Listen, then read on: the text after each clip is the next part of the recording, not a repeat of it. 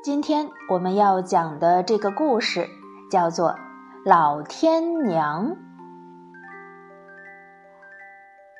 刚一开始呢，我一看到这个标题，我还觉得挺纳闷儿的。我们说，我们常常会说老天爷，但是老天爷的老婆应该是老天奶奶呀。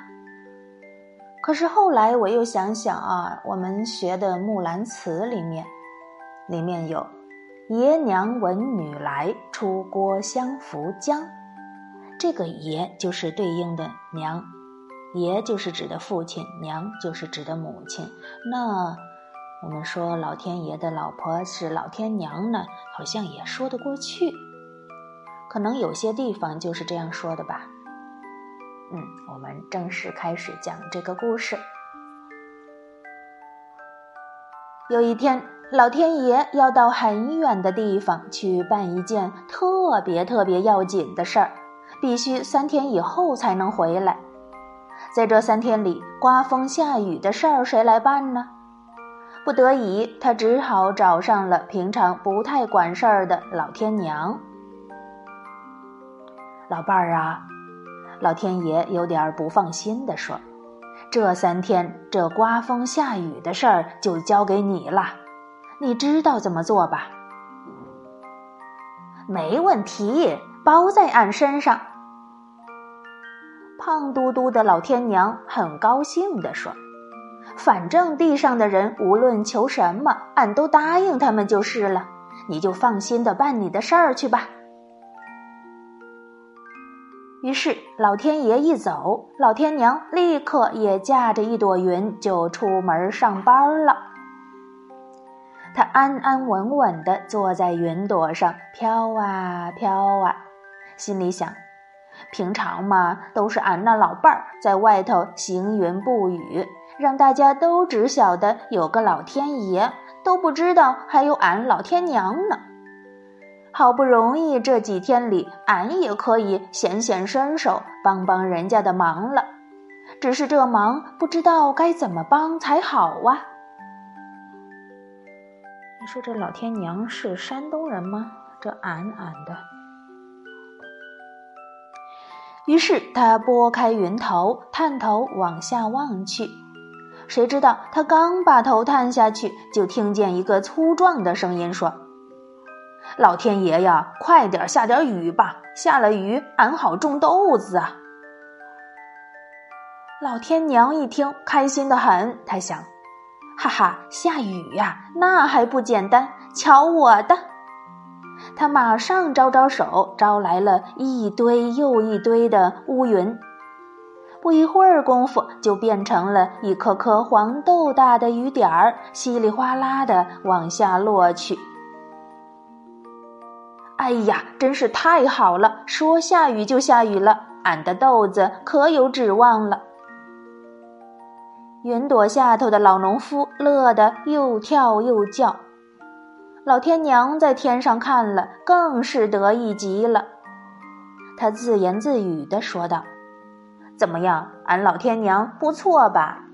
你们要下雨，俺就让它下个一天的雨。”老天娘越想越开心，觉得自己实在是太能干了。他坐在白云上，悠闲地唱着歌，一路飘来飘去。眼看着天快黑了，还舍不得让雨停下来。没想到，正准备驾云回天宫的时候，飘过一家庭院的上空，却听到一个女子唉声叹气地说：“哎，老天爷呀，你赶紧把雨停了吧！”再不放晴的话，俺的嫩姜啊都会烂光了。老天娘一听，大吃一惊，心里想：糟了糟了，俺本来是想帮种田的忙，却没有想到害了晒姜的姑娘。于是他赶紧把雨停掉。可是这一来，心里的一团高兴全没了。他觉得窝囊透了。便嘟起嘴巴，闷声不响地回到了天宫。第二天一大早，老天娘又出门了。这一回他心里可有了准备。他想，昨天都怪俺太不小心了，顾了这头却丢了那头。今天俺只要多多留神，四处都照顾到了就好了。到时候地上的人就会知道，原来天上还有一个既好心又能干的老天娘呢。老天娘这一回不敢大意了，她瞪大了眼睛，全神贯注地往下头张望着。果然，不一会儿就听到海边的渔夫在祷告着：“老天爷呀，刮风吧，刮起风来，俺才好行船呐！”啊，有人需要刮风了。老天娘一听，立刻使劲儿的朝着地上猛吹了一大口气。果然，大风马上呼呼的吹起来了。那渔夫立刻扯起风帆，乘风出海去了。老天娘很高兴，不料他回头一看，却发现山坡上有个种梨的果农，对着这大风骂个不停。哎呀，我的老天爷呀！你刮什么风啊？再刮的话，俺那梨呀可就落完了。哎呀，糟糕，事情不妙啊！老天娘没有想到自己要讨好那渔夫，却得罪了果农。看到果园里的梨子不断的扑通扑通的从树上掉了下来，他赶紧把强风收起。这下风停了，果农不骂了，那海上的渔夫又开始叫苦连天。怎么搞的嘛？才刮起风来，忽然又停了。没有风，俺还出什么海嘛？怎么办？怎么办呢？老天娘这下子慌了，她看了看愁眉苦脸的渔夫，鼓足勇气吹起一阵大风。可是，一转头又望见直跺脚的果农，又赶忙把风给收了。就这样，他一会儿看看这边，一会儿又瞧瞧那边，这风啊，也是吹一阵儿停一阵儿，吹吹停停，折腾了老半天。老天娘已经是手忙脚乱了，可是下头的渔夫和果农却还是骂个不停。